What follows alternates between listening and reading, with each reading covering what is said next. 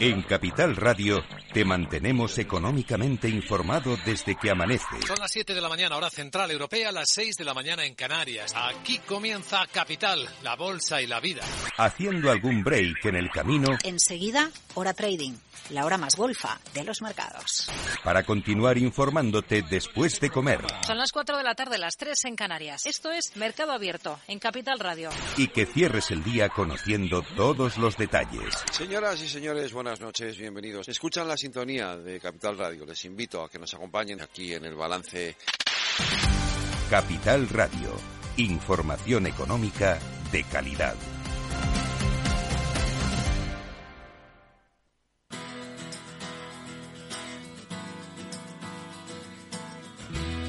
After Work con Eduardo Castillo.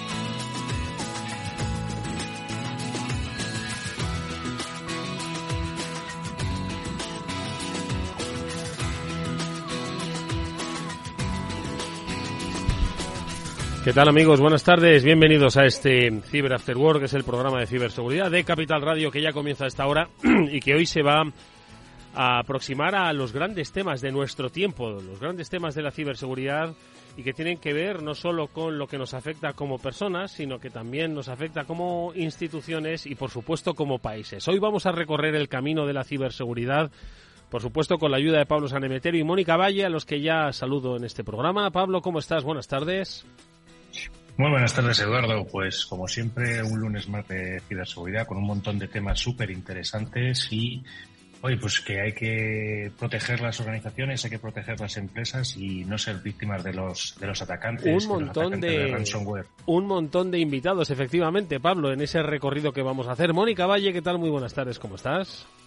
Muy buenas tardes. Pues sí, muchos temas que hablar y bueno, pues con muchos invitados muy especiales que tienen también que contarnos muchas cosas, así que vamos allá. Exactamente. Digo porque vamos a recorrer pues eh, desde lo que nos afecta como personas lo que nos afecta como instituciones, lo que nos afecta como países. Eh, ahora enseguida vamos a ir por esto último, por cómo nos afecta como países. Enseguida vamos a abordar pues uno de los eventos de referencia y que tiene, eh, por supuesto, su continuidad, tiene su eh, eh, reflejo en esas jornadas STIC que desde este programa nos encargamos de dar seguimiento siempre, que se producen a final de año, organizadas por el Centro Criptológico Nacional, por el Mando Conjunto del Ciberespacio, por, con la participación de INCIBE también, y que eh, tienen un capítulo iberoamericano, y en esta ocasión este capítulo iberoamericano, para mediados del mes de abril, se traslada hasta República Dominicana, en el que no solo se va a hablar de un escudo, eh, un ciberescudo único para Iberoamérica, sino que se va a hablar también de el intercambio de información, que es clave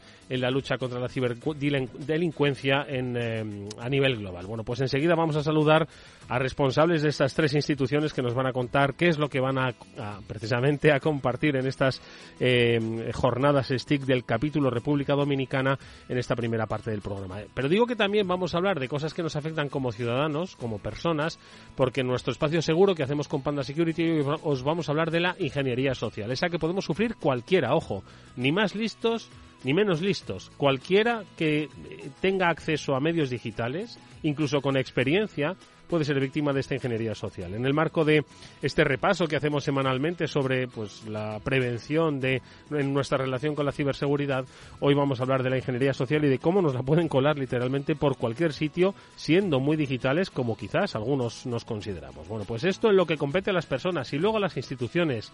Es muy grave lo que pasó en el Hospital Clinic. Se han filtrado muchos datos, el acceso está en la dark web ¿Qué es lo que se hace? ¿Por qué han acabado estos datos de pacientes en eh, la, la, web profunda, donde solo acceden pues personas con un conocimiento y próximo a, a un conocimiento que va más allá, como decimos, de la alegalidad y que pues eh, se ha producido en una institución y eh, ojo que estoy seguro no será la última. Bueno, pues de esto también vamos a hablar en nuestro espacio de noticias, lo haremos por supuesto con Pablo y con Mónica, pero bueno, lo primero es lo primero, nosotros vamos a eh, hablar enseguida de estas jornadas STIC, vamos a hablar de mm, qué es lo que es necesario, ¿vale? Para eh, para compartir información en, eh, en, el terreno de la ciberseguridad, ¿vale? Y sobre todo cómo, pues eso, mm, prevenir pues los ciberataques que ya a escala global nos eh, estamos encontrando cada vez más. Vamos allá, saludamos ya a nuestros primeros invitados.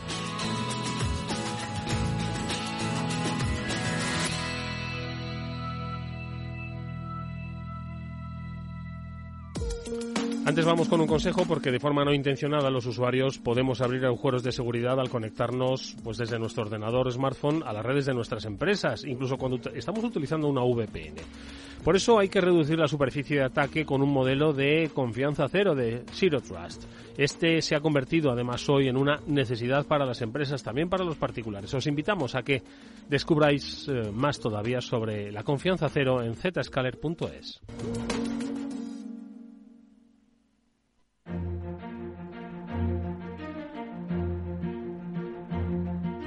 Eduardo Castillo en Capital Radio, After Work.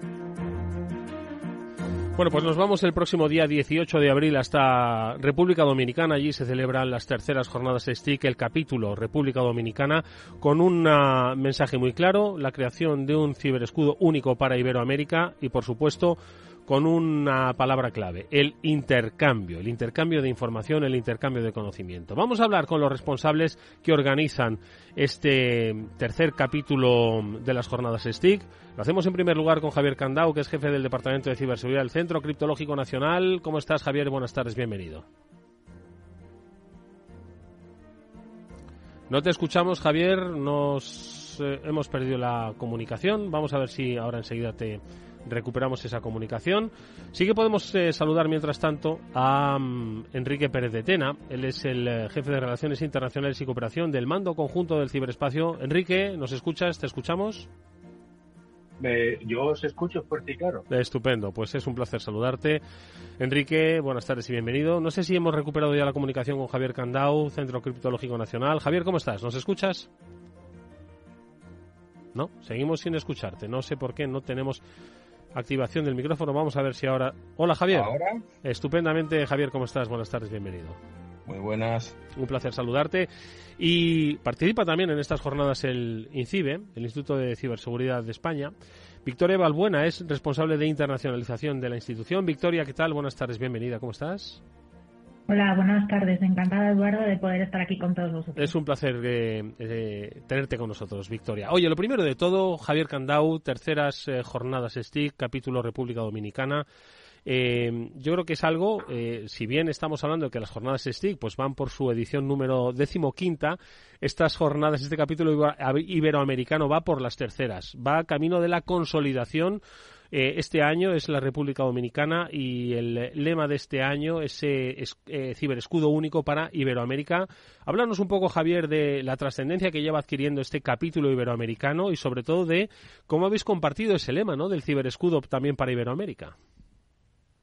Bueno, sí, la verdad que es el, el lema es un poco una continuación de lo que lo que intentamos compartir en las jornadas número 15 de aquí en España es intentar combatir juntos eh, a todas las ciberamenazas y para lo cual el intercambio es la clave.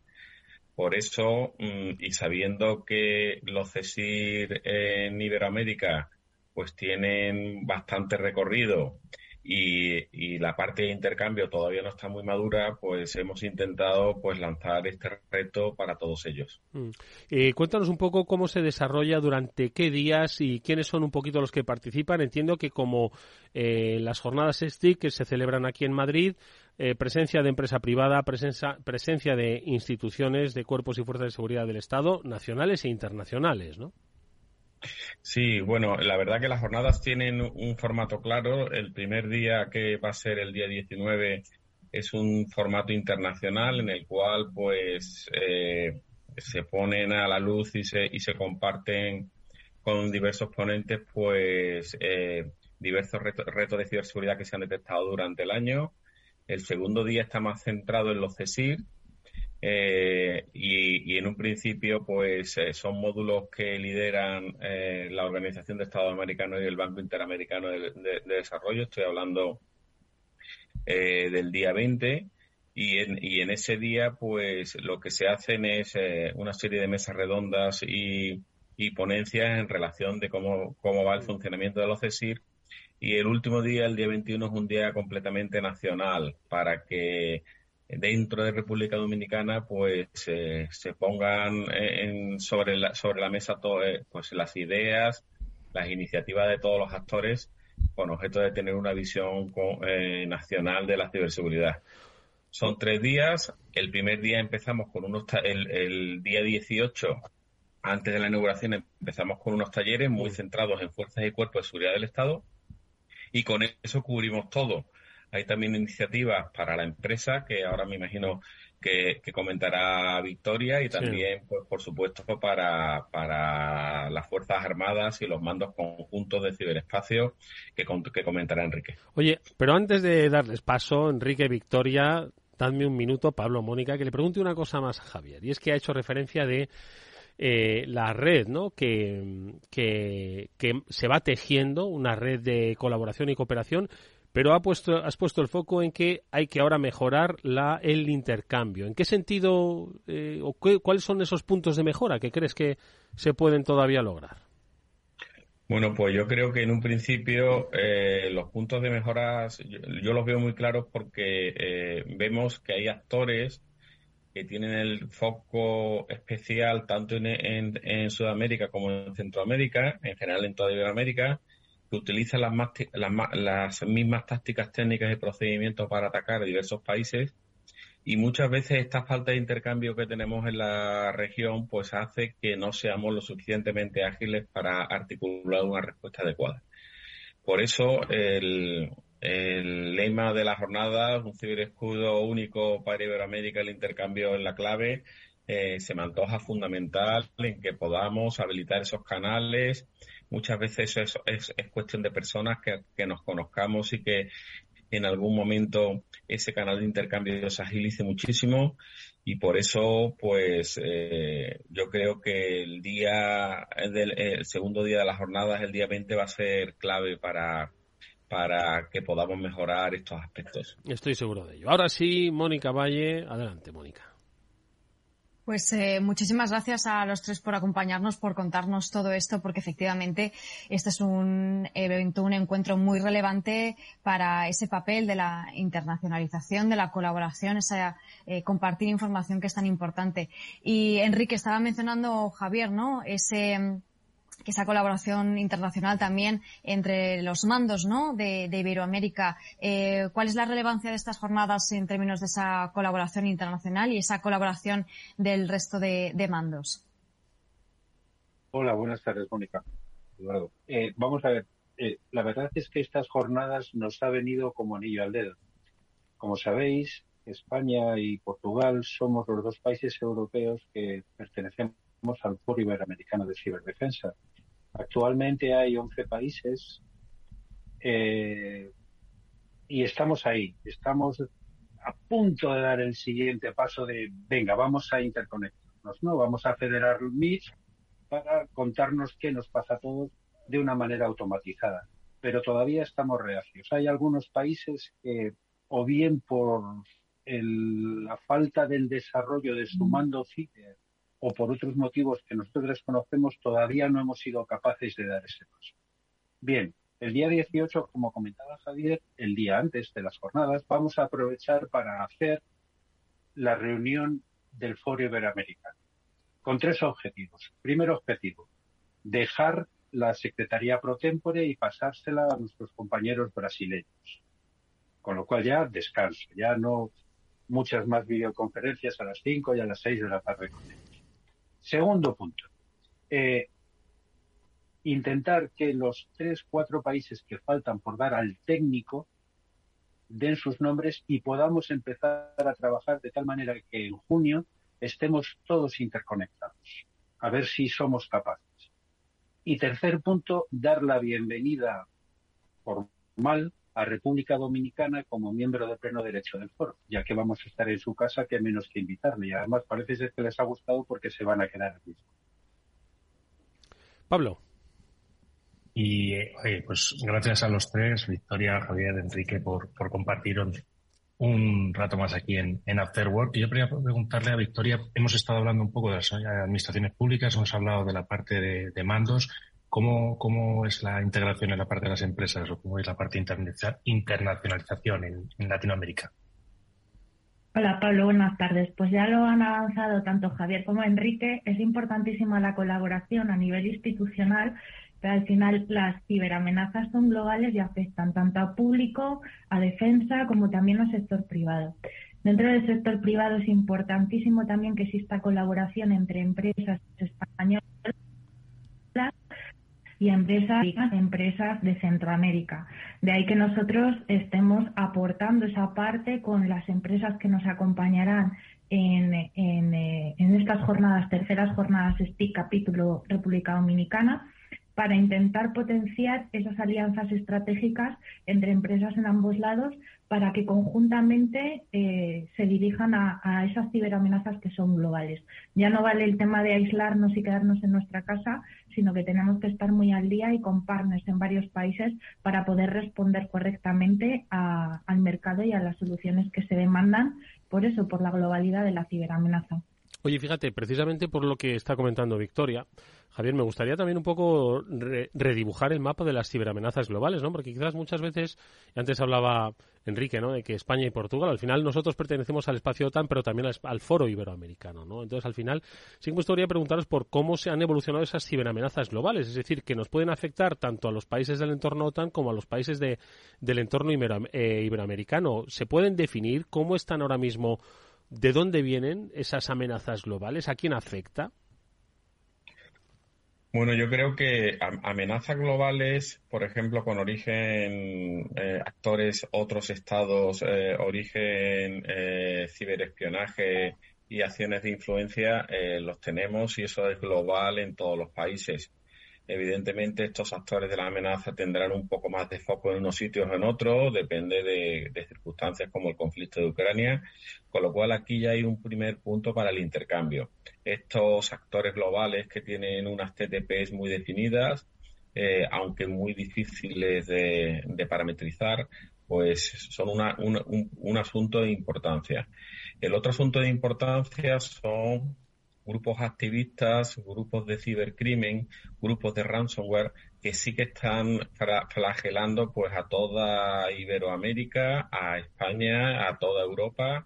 Son grupos que se mueven por objetivos de oportunidad y, y que en un principio a cualquiera que tenga una pequeña deficiencia en la red y que ellos sean capaces de detectar, pues son capaces de entrar y, y aplicar las extorsiones por robo de datos, por cifrado de la información, por comunicaciones a terceros o por compraventa de estos datos. Con lo cual aquí hay un segundo punto, quizás el más importante ahora mismo, donde se puede intercambiar muchísimo, porque el atacante va a atacar a Chile como puede atacar a Colombia o a Costa Rica o incluso a República Dominicana. Y hemos visto atacar, eh, eh, grupos de ataques que los hemos sufrido en España y que luego se han replicado en otras naciones.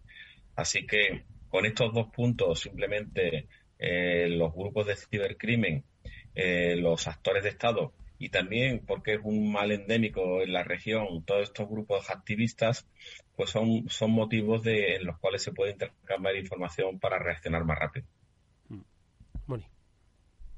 Y Enrique, ¿cómo son también, digamos, estos modelos de colaboración, eh, tanto nacional como internacional, eh, para, eh, como decía antes Javier, ¿no? Que, lo que se necesita es ese intercambio para que seamos más ágiles a la hora de responder a las amenazas. Y nos estaba contando que son globales, ¿no? Al fin y al cabo y similares, ¿no? Entre todos los países. Por tanto, la defensa y cómo se actúa frente a ellos también tiene que ser similar y coordinada, ¿no? Sí, lo habéis dicho todos. Es que está todo dicho. Es coordinación. Nadie puede defenderse por sí solo, ni el más grande. O sea, y con el más grande estoy hablando, por ejemplo, de Estados Unidos. O, bueno, ya Rusia ya ha visto que se le han dado por todos los lados con la guerra de Ucrania. Eh, nadie puede ir solo. Eh, eso es la base en la que estamos intentando que en junio todos los países del foro iberoamericano estemos interconectados. De hecho, eh, en la Unión Europea eh, estamos más retrasados, aunque parezca mentira. Eh, hemos venido del foro de cibercomandantes de la Unión Europea que se ha celebrado este viernes pasado en Bruselas. He ido con el jefe, por supuesto, yo simplemente he ido a tomar notas, pero se ve que en la Unión Europea no hay esa eh, ¿cómo decirlo?, el dinamismo necesario que sí podemos llevar a cabo en el foro iberoamericano. Nos cuesta más dar los pasos para confiar los unos en los otros y hacer ese intercambio de información. Lo hay a manera bilateral, pero no lo hay a nivel organismo Unión Europea. Sí, muy interesante, ¿no? Esa, esa reflexión que, en cierto modo, yo creo que, y eso es algo que, que, que puede ser todavía uno de los frenos, ¿no? Y es que es cierto que cada estado debe mantener pues su, su, espacio de eh, digamos eh, de espacio de cómo llamarlo pues oye hay un hay un entorno no de, de, secreto exactamente de soberanía no de información soberana pues que debe salvaguardar no pero pero en un entorno en el que las amenazas son globales, que no responden, aunque a veces haya, como decía Javier, estados patrocinados, pero que no responden a, un canon de, al uso de la geopolítica del siglo XX, pues eh, requieren otro tipo de actitud no colaborativa y más cuando estamos todos interconectados en redes. Pero bueno, se, se va trabajando, entiendo que aunque más lento, supongo que siempre se avanza un poco, ¿no, Enrique? Poco a poco, ¿no? Sí, no, no. A ver, eh, estamos en la Unión Europea, estoy hablando ahora, estamos en ello, estamos sentando las bases. O sea, la Unión Europea es lenta, pero cuando avanza no hay quien la pare. Y estamos en el proceso ese de empezar a caminar. O sea, que las cosas van despacio, pero van. Pablo. Y llegarán a buen puerto. Y Victoria, un poco por espejo de lo que comentaba Enrique, en el sector privado tenemos también algún foro en el cual eh, se haga estos intercambios de información o algún foro en el que se haga este intercambio público-privado y esta famosa colaboración público-privada que pueda ayudar a mejorar la seguridad tanto de empresas como de, de países? pues el primero que tienes, Pablo, son las terceras jornadas SPIC. A la vista está que estamos haciendo todos un esfuerzo, las tres instituciones que estamos aquí, precisamente para que se dé esa colaboración. Adicionalmente, pues oye, todos los eventos que organizamos y que tienen también presencia nuestros compañeros del Centro Criptológico Nacional y del Mando Conjunto, como puede ser las jornadas SPIC que organiza también el CCN aquí en España, nuestro Summer Bootcamp, que eh, aquí tenemos, reunimos en, León, en la sede del INCIBE, a policy makers y a fuerzas y cuerpos de seguridad del Estado, junto también con el sector privado, el sector empresarial, para que compartan entre ellos nuevas tendencias, nuevas iniciativas y, por supuestísimo, nuestro evento en octubre, que es el mayor evento de reunión de todo el sector privado de la industria de ciberseguridad en España, que es el INCE. Entonces, en esta serie de foros más foros que se organizan también en Latinoamérica, en la que está presente el sector privado, siempre se intenta integrar un poquito esa, eh, lo que habéis comentado, la, la, parte pública, para intentar eh, profundizar en esa colaboración que tenemos que tener todos.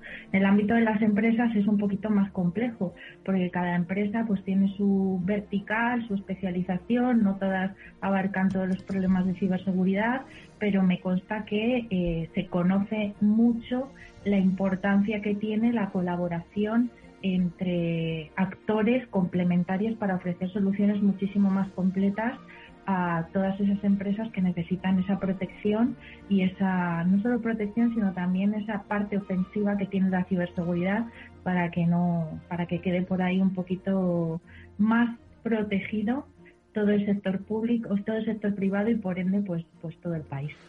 Pues es una es un orgullo, la verdad, que desde España se lidere esa coordinación, ese desarrollo sobre eh, tanto público como privado, de la ciberseguridad en eh, el Foro Iberoamericano, en los estados que formamos parte de la comunidad iberoamericana, a través de estas eh, terceras jornadas STIC, capítulo República Dominicana, que tendrán lugar el próximo día 18 de abril. os deseamos toda la suerte del mundo a los organizadores del Centro Criptológico Nacional, del Mando Conjunto del Ciberespacio y del INCIBE. Han estado con nosotros Javier Candau, Enrique Pérez de Tena y Victoria Balbuena. Pues lo dicho, que haya mucho intercambio, que se sumen cada vez más países, que haya desarrollo empresarial, que los estados sean más seguros, que aprendan de nosotros, que compartan información. Seguro que el mundo es un poquito mejor después de estas jornadas, estoy seguro. Gracias a todos, hasta muy pronto. Gracias a vosotros. Adiós.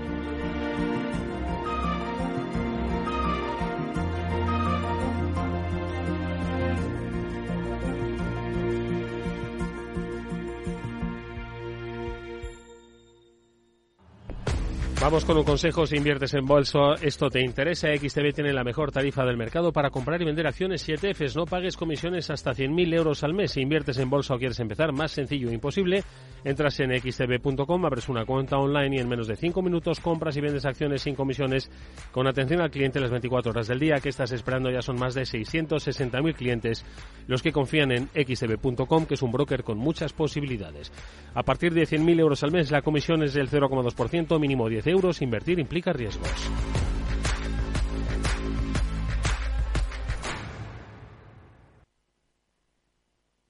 Después del trabajo, After Work, con Eduardo Castillo, Capital Radio. Bueno, pues vamos nosotros a hacer ese repaso de las noticias que cada semana, bueno, pues eh, son protagonizadas por empresas conocidas por todos. Una operadora de telecomunicaciones, Yoigo, sufre un ciberataque que compromete los datos personales de sus clientes, publicado por BitLife Media. Mónica, eh, da igual que uno tenga estructuras de ciberseguridad, que debe cuidarlas, que es lo que ha pasado, porque me extraña mucho, ¿no? Que una compañía como Yoigo, precisamente del sector de las telecos, que maneja datos, pues haya sufrido un ciberataque. ¿Qué ha ocurrido? Si es que al final, Edu, como decimos cada semana, le puede pasar a cualquiera. Por eso hay que estar siempre prevenido, siempre poniendo todas las medidas, toda la precaución y todas las herramientas que en este caso lo han hecho. Y ellos mismos lo dicen. Yoigo pertenece a un gran grupo que es el grupo Más Móvil y bueno, pues han comunicado a clientes que saben que se ha accedido a datos sensibles de, de los clientes, que pueden ser incluso datos bancarios, datos sensibles y ponen en alerta sobre posibles intentos de phishing, es decir, de suplantación de identidad que se puedan producir utilizando precisamente este cebo. Luego vamos a hablar de ingeniería social y, va a ser perfecto porque viene mucho al hilo de lo que ha ocurrido aquí. Imaginaos que vosotros sois clientes de Yoigo, entonces los ciberdelincuentes han accedido a, a datos vuestros, nombres, por supuesto, el número de teléfono y otros datos como dirección, otros datos que os identifican. Imagínate que recibes una llamada de teléfono y te dicen, oye, eh, Eduardo, sí, oye, mira, que somos de Yoigo y, y te vamos a, a cambiar de tarifa porque hemos cambiado las condiciones y ahora vas a tener una tarifa más cara. Ah, ¿cómo que no te interesa? Pues venga, déjanos aquí más datos, tal. Entonces, al final, esa información, una mm. parte de la información que es real y que ellos tienen, la utilizan para amenazarte, para chantajearte y para engañarte haciéndose pasar por, por Yoigo o por otras compañías.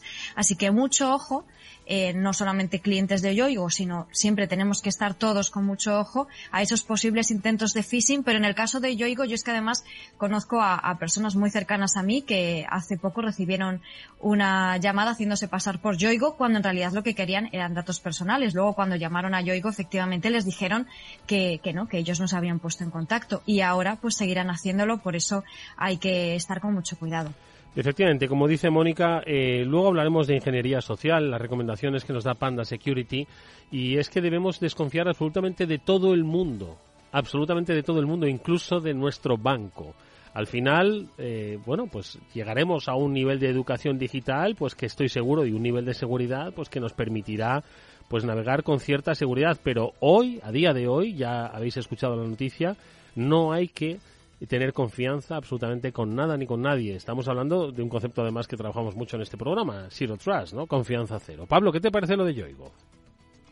Pues otro caso más, como, hemos dicho, pues le puede pasar a cualquiera, que es que el, área a proteger es tan grande, pues que cualquier pequeño fallo o cualquier pequeño descuido de un trabajador sin mala intención te pone en jaque toda la seguridad de, una organización que muchas veces también, pues sí, los malos son muy buenos, eh, valga la redundancia, valga la contradicción, pero son muy buenos en conseguir acceder a los sistemas, son muy buenos en, acceder a esas datos y sacarlos de la organización. Entonces, eh, pues hay que estar alerta, hay que estar pendiente cuando ocurren estas cosas, intentar detectarlo lo antes posible, porque aquí hay un concepto muchas veces que todavía quizás no hemos tratado mucho en el programa, pero que es el tema de la kill chain, de cuándo es el momento en el que detectas y cuándo puedes cortar ese ataque. Y en el momento cuanto antes lo cojas, antes consigues parar este, las, las consecuencias de un ataque. Y como bien decía Mónica, pues en caso de que nos contacte una empresa y nos esté haciendo alguna oferta que no, que no nos cuadra, lo mejor es colgar y ponerte en contacto con ellos. Esa es la mejor opción y la mejor técnica para evitar este tipo de fraudes. Efectivamente. Eh, y es que, como digo, eh, esto le puede ocurrir a cualquiera. Las brechas de seguridad ocurren en compañías mm, que además son muy inteligentes, como es el caso de ChatGPT, porque al parecer se ha producido una brecha en la que eh, se han mostrado pues mensajes de usuarios e incluso datos bancarios de usuarios. Esto lo han podido ver otros usuarios, ¿no, Pablo? Así es, esto es pues como, como cualquier buen escriba, pues de vez en cuando echas un pequeño borrón. Entonces, bueno, pues un pequeño fallo que ha habido en la plataforma de ChatGPT que permitía acceder, eh, ver algunos titulares o algunas conversaciones que ha tenido otros usuarios con, con ChatGPT un dato bancario de la gente que, que, tiene una cuenta premium, una cuenta de pago de, de ChatGPT, pero solo se veían los últimos cuatro dígitos de la, de la cuenta. Pero que, oye, para alguien habilidoso, en la parte que hablábamos antes otra vez de ingeniería social y que hablaremos un poquito más adelante, pues con esos cuatro dígitos tú puedes hacer muchas cosas de, hola, Noina, no, que soy de la, de la compañía X y tenemos tu cuenta que es, termina en estos cuatro tal, y así va generando esa confianza para poder ir llevando más a la persona hacia donde tú quieres que es el, malo quiere, que al final lo que quiere el malo pues es el dinero de esa víctima. Mónica. E incluso si sumamos brechas de datos, en una brecha de datos aparecen los cuatro primeros números, en otra brecha de datos los últimos cuatro números. Claro, al final pues se van sumando las piezas del puzzle y acabas teniendo pues toda esa información tan importante, ¿no? De las personas, que al final es toda nuestra vida digital. Todos esos datos que, bueno, pues que nos definen, nos perfilan y que, bueno, pues que debemos proteger. En, en este caso, bueno, pues OpenAI ha asegurado que la brecha ya se ha solucionado y que el servicio de ChatGPT, que está restablecido, con, bueno, la excepción de, de algunas, de algunos historiales, pero bueno, ya todo bien, eh, lo podemos usar con tranquilidad, pero siempre, y como decía Sedu muy bien, con un toquecillo de desconfianza porque nunca se sabe dónde puede estar, así que a lo mejor información muy confidencial ni, ni preguntarla en este tipo de chat conversacionales, ni tampoco esperar recibirla. Bueno, pues para la siguiente noticia le voy a pedir a Víctor Nieva que nos quite la sintonía de noticias porque tiene seriedad. Y es que efectivamente eh, todos conocen ya el ataque que sufrió el Hospital Clinic, en el que no solo bloquearon eh, determinados accesos, sino que se robó información, información confidencial de pacientes. Eh, se les exigió un rescate para liberar los datos, o sea, para desbloquear los accesos y, no hacer públicos los datos, un rescate superior a los 4 millones de, dólares que mm, finalmente no se ha llevado a cabo y, por tanto, esos datos personales han acabado expuestos, en este caso, en la dark web. No todo el mundo tiene acceso a la, dark web, pero mucha gente sí que tiene acceso y muchas eh, personas sí que, como explicaba Mónica en la primera de las noticias, sí que pueden hacer un, un, mal uso a través de ingeniería social y ni siquiera pueden utilizar de los datos y hacer suplantaciones de identidad. La verdad es que esto, por desgracia, es el primer caso que vamos a ver de muchos que se van a producir en nuestro país y en otros con respecto a datos sensibles. Mónica, a día de hoy, ¿qué es lo que está ocurriendo con esta información eh, eh, vinculada al ataque al Hospital Clinic? Pues en este caso Ransom House, que es el grupo cibercriminal que se sabe que está detrás de, este ataque, como bien decías, no han recibido ese chantaje que querían, esos cuatro millones de, euros y han, eh, bueno, pues hecho lo que decían que iban a hacer, que es publicar datos. Eh, de momento han filtrado una cantidad que se supone que es una, muestra pequeña de todos los datos que tienen, eh, que son 4,5 terabytes. Lo que pasa es que ya pues han ido publicando datos confidenciales, sensibles, eh, firmas escaneadas, listados de, de pacientes, con nombres, apellidos, con observaciones. Y bueno, pues no todo el mundo sabe acceder, pero por el momento pues 800 personas han accedido ya a esta muestra, que muchos de ellos pues son investigadores, por supuesto están las autoridades eh, detrás de esto para intentar solucionarlo, para evitar eh, que esto siga adelante y borrar toda la información. Pero bueno, eh, pues la situación en la que están todos estos pacientes que están viendo cómo sus datos sensibles se publican, desde luego que, que yo creo que es crítica. Pablo. Es crítica, como bien dice Mónica, y es que además esa información puedes llegar a tener DNIs escaneados por los dos lados. Tienes el número de la cuenta bancaria enterito, no solo los cuatro últimos dígitos como hablábamos, no, el número entero, la cuenta de correo, la dirección de esa persona, el número de teléfono.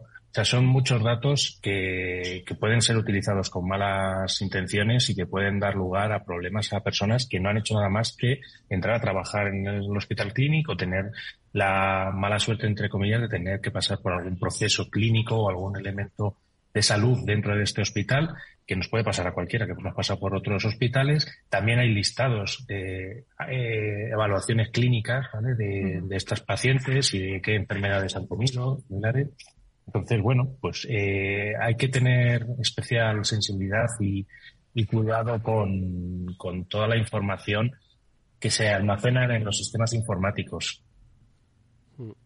Sí, además que eh, yo creo que aquí estamos ante dos escenarios distintos. Hay información que nosotros estamos dando de manera obligada, porque muchas veces nos obligan a dar una información, lo que decías tú, el escaneo de, de, los, de los DNIs, ¿no? Y al final, pues cuando damos nosotros esa información de nuestros datos bancarios, eh, lo que esperamos de la institución es que los proteja con toda la seguridad con la que nos pide eh, o nos obliga a aportarlos, ¿no? Entonces yo creo que muchas veces hemos hablado, ¿no? Sobre la ley de protección de datos y la dureza que puede suponer para algunas compañías, pero es que aquí se ven los efectos, ¿no? De por qué se obliga a las compañías a que eh, tengan un eh, exceso de celo en la protección de los datos de los usuarios, porque pueden pasar cosas como estas, Mónica, es decir, que al final, aunque se critique mucho la ley de protección de datos por ser más de multas que de otra cosa, el objetivo es evitar precisamente esto efectivamente, el objetivo es evitar que se produzcan casos así, porque efectivamente pues eh, se ve que estos grupos cibercriminales no tienen ninguna humanidad, les da absolutamente igual y lo que quieren es su objetivo, que es el objetivo que tienen todos los grupos cibercriminales que como solemos decir están ganando cantidades ingentes de dinero y es por esto, ¿no? Porque al final amenazan, chantajean, eh, esto en el caso del ransomware que tiene esta doble vertiente que es la extorsión, porque no solamente ah, consiguen bloquear dispositivos o bloquear terminales, sino que también roban información para luego precisamente extorsionar. Eh, van a seguir eh, actuando porque precisamente como ganan mucho dinero y los datos son críticos y nadie quiere que pasen estas cosas, seguirán ganando dinero. Así que hay que poner todas las medidas siempre frente a estos ciberataques que ya hemos dicho que eh, son tanto eh, culturales dentro de la propia organización, con esa concienciación, que conozcan todos los empleados qué es lo que puede ocurrir para evitarlo, que son con las herramientas y que son pues con todas las soluciones de ciberseguridad que se pueden implementar, que vamos, que son muchísimas. Y ahí Pablo está ahora eh, que se conoce yo creo que absolutamente todo el mercado de la ciberseguridad, eh, porque todas las empresas ¿no? con las que estás trabajando te están preguntando y estás muy al día. ¿Y cuánto hay precisamente para, para poder ayudar en, en este sentido, no? Exacto, y, y, un asesoramiento experto, que es lo más importante para tener siempre esa mejora de la, del nivel de seguridad y poder elevar y protegernos y detectar cuanto antes posible estas eh, amenazas que, ojo, yo siempre digo una cosa, no es eh, si te va a pasar o no, no es cuándo te va a pasar. Siempre hemos dicho lo de, hay dos tipos de empresas, las que han sido hackeadas y las que aún no lo saben, pues no seas de esas que todavía no lo saben. Hay que, hay que ir poniendo esas medidas. Eh, trabajo con, con, bastantes organizaciones que van, van solicitando mis, mis, servicios y estoy encantado con ellas y ellas conmigo y, hacemos proyectos súper interesantes en este sentido de, de, poder ir implantando tecnologías y procesos de seguridad que hagan, hacen que estas cosas pues, sean más difíciles. ¿no? no es cuestión de que vayan a ser imposibles, porque esto es como pedir que la cerradura que ponemos en casa sea y que no sea posible abrirla por nadie. Siempre sabemos que hay formas de abrirlas, pero al menos que los que pueden abrirlas tengan que ser alguien muy, muy alto y que le cueste más que al vecino y se vayan a intentarlo en el vecino, como siempre se, ha, dicho. Y un, un apunte que le quería hacer a Eduardo, que es que también sí, la, la GRGPD es muy de multas, pero muy de multas para las empresas privadas.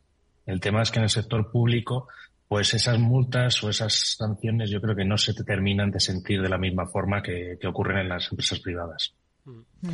Pero claro, las multas ya una vez que ha ocurrido esto, pues no es ningún alivio, ¿no? Para, para las, para las víctimas en, en este caso. Y, y aparte de lo que decías, Pablo, lo que es la respuesta a incidentes, porque si, si sabes que te puede pasar, como bien has dicho, pero sabes también que en el caso de que ocurra reduces muchísimo esa ventana.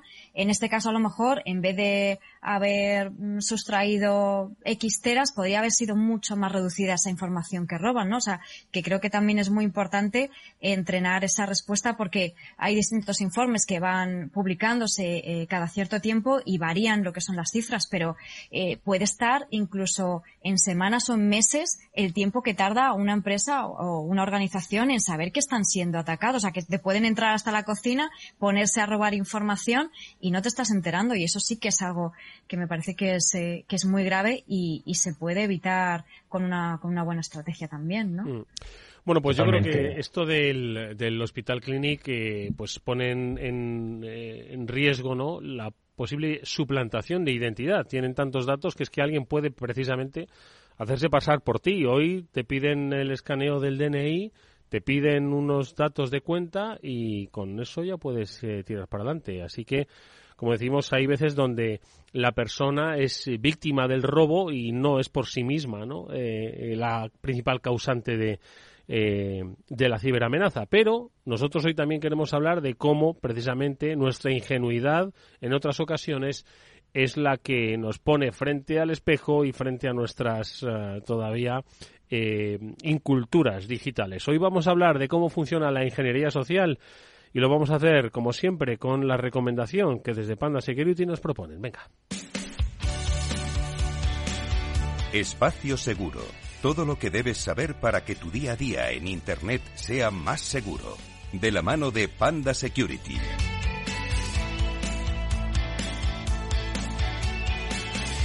Bueno, pues la mayoría de las estafas que se producen en eh, el entorno digital, pues algunas, como decía Pablo, son pues que alguien le ha dado un botón que no tenía que darle, ¿vale?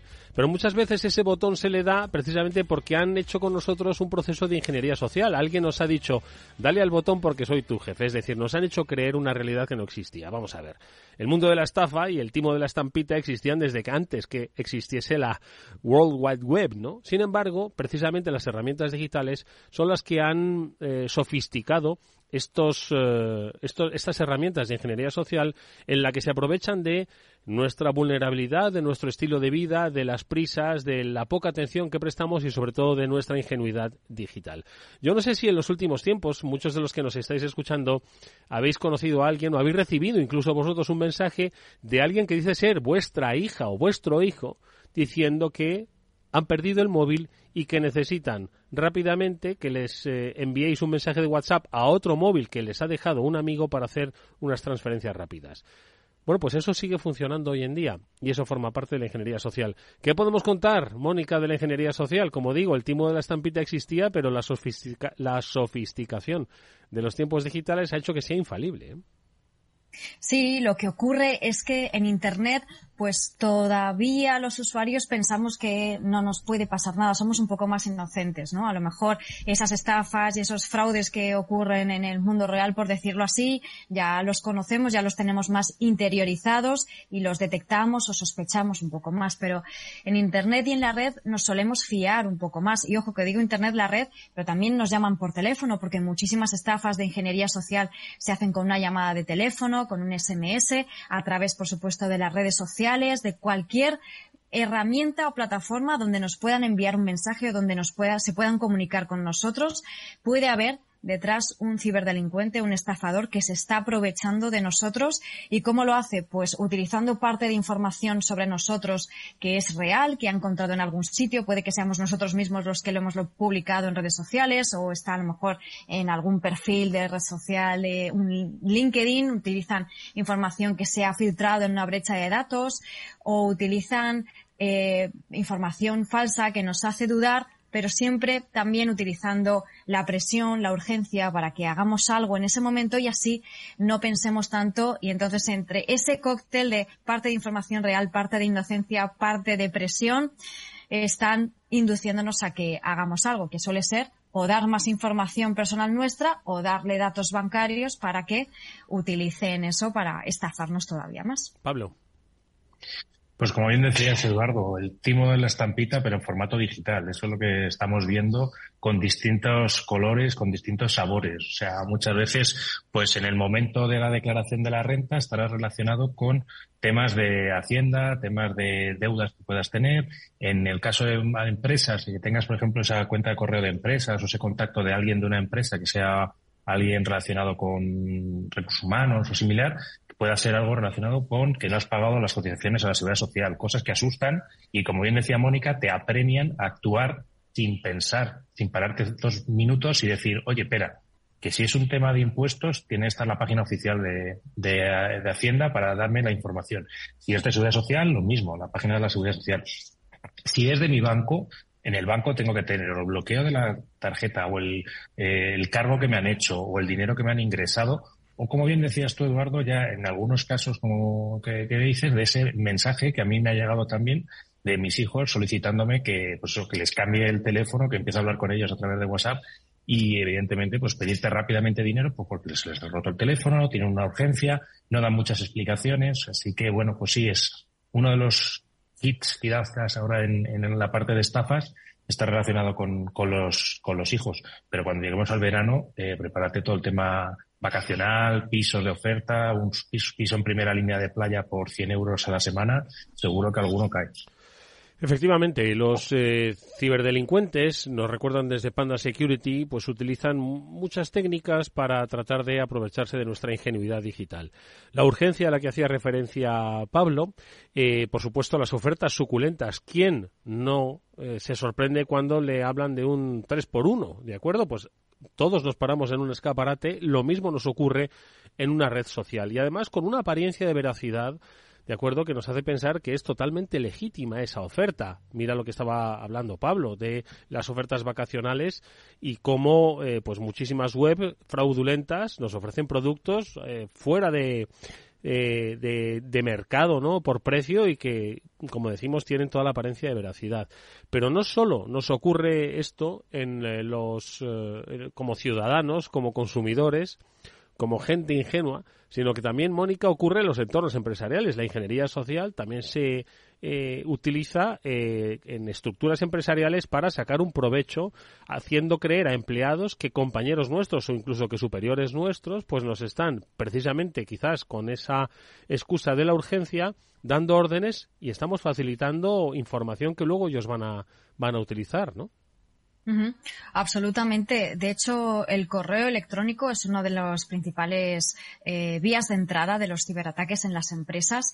Siempre es eh, una de las herramientas que hay que proteger primero porque ahí es donde entra todo tipo de spam, todo tipo de phishing, de suplantación de identidad y por donde los ciberdelincuentes intentan engañar, como decía Sedu, a empleados específicos. Es decir, podemos encontrar ataques de ingeniería social que son más o menos genéricos, como campañas de phishing eh, que nos llegan a todos y nos llega la misma información, el mismo mensaje que nos intenta engañar con eh, la información falsa que sea, pero también hay muchos ataques de ingeniería social que son muy dirigidos a personas concretas, como es, por ejemplo, un fraude del CEO, que es algo parecido a lo que estabas comentando. Se hacen pasar por un superior de la organización, y envían ese email a una persona concreta de la empresa que sabe que tiene acceso a las cuentas bancarias, a hacer transferencias y le dice, oye, hay que hacer una transferencia, esto es confidencial, tiene que salir ya, es muy urgente, no se lo puedes decir a nadie porque de esto depende un gran contrato.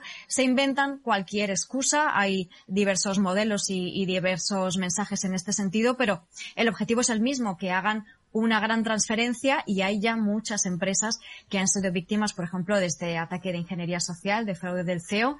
Y bueno, pues realmente es un ataque muy grande en el sentido de que eh, les afecta al bolsillo, pero a la reputación muchísimo también. Bueno, pues venga, vamos a ser un poquito desconfiados. No pasa nada por serlo en Internet, todo lo contrario. Creo que desconfiar es una de las mejores actitudes que debemos tener ante cualquier mensaje. No pasa nada porque no respondamos en el acto. ¿De acuerdo? Que parece que nos va la vida en ello. Bueno, pues eh, una serie de recomendaciones que nos dejan los expertos de Panda Security, como eh, obviar los enlaces desconocidos, tener sospecha y eliminar las solicitudes de información que nos piden, actualizar, por supuesto, los filtros de spam y nunca hacer clic en enlaces que no nos son conocidos. Es muy sencillo. Bueno, pues estas son las recomendaciones que hoy nos dejan los expertos de Panda Security en este espacio seguro. Vamos a ir despidiendo el programa. Venga.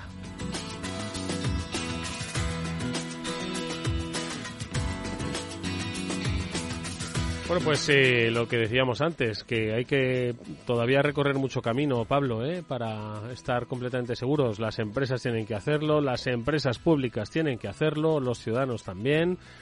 Yo creo que aquí es un trabajo bastante intenso el que nos queda. ¿eh?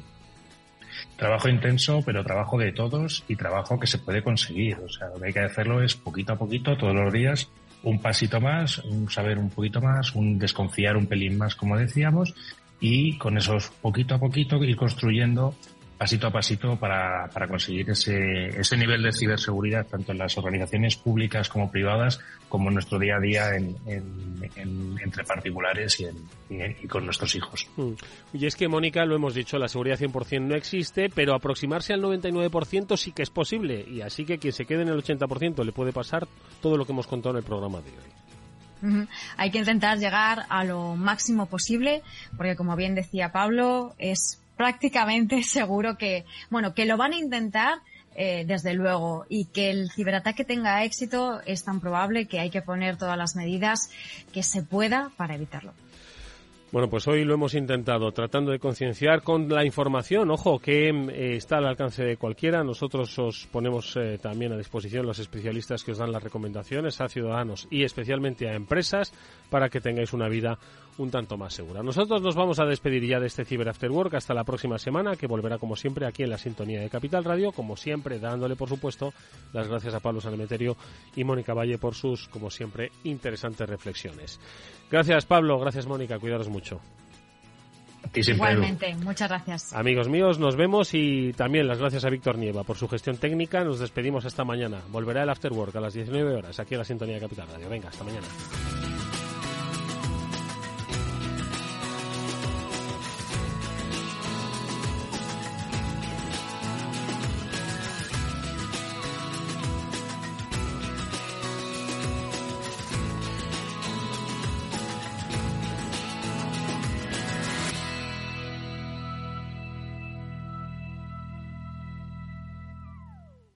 After Work con Eduardo Castillo.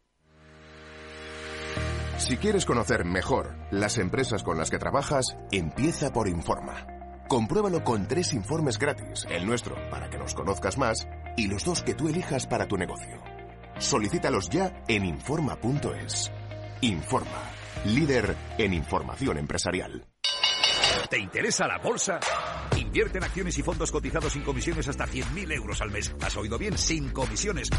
Más de 550.000 clientes ya confían en XTB. Abre tu cuenta totalmente online. Un broker, muchas posibilidades. xtb.com. A partir de 100.000 euros al mes, comisión del 0,2%, mínimo 10 euros. Invertir implica riesgos. ¿Qué es ir más allá?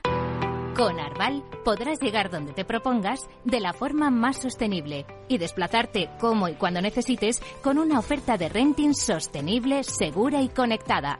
Y preocuparte solo de conducir porque nosotros nos ocupamos del resto.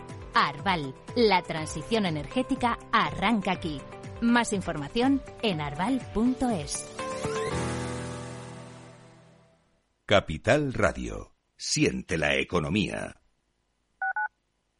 Capital Radio, Madrid, 103.2. ¿Está pensando en montar una empresa pero no se atreve a dar el paso en solitario? Busca una marca conocida y consolidada que le respalde En Franquiciados le ayudamos a elegir el negocio que más se ajuste a sus necesidades. Franquicias de éxito, innovadoras, de baja inversión. Los miércoles a las 12 en Capital Radio tienen una cita con el único programa de radio de España especializado en la industria de la franquicia. Franquiciados con Mabel Calatrava.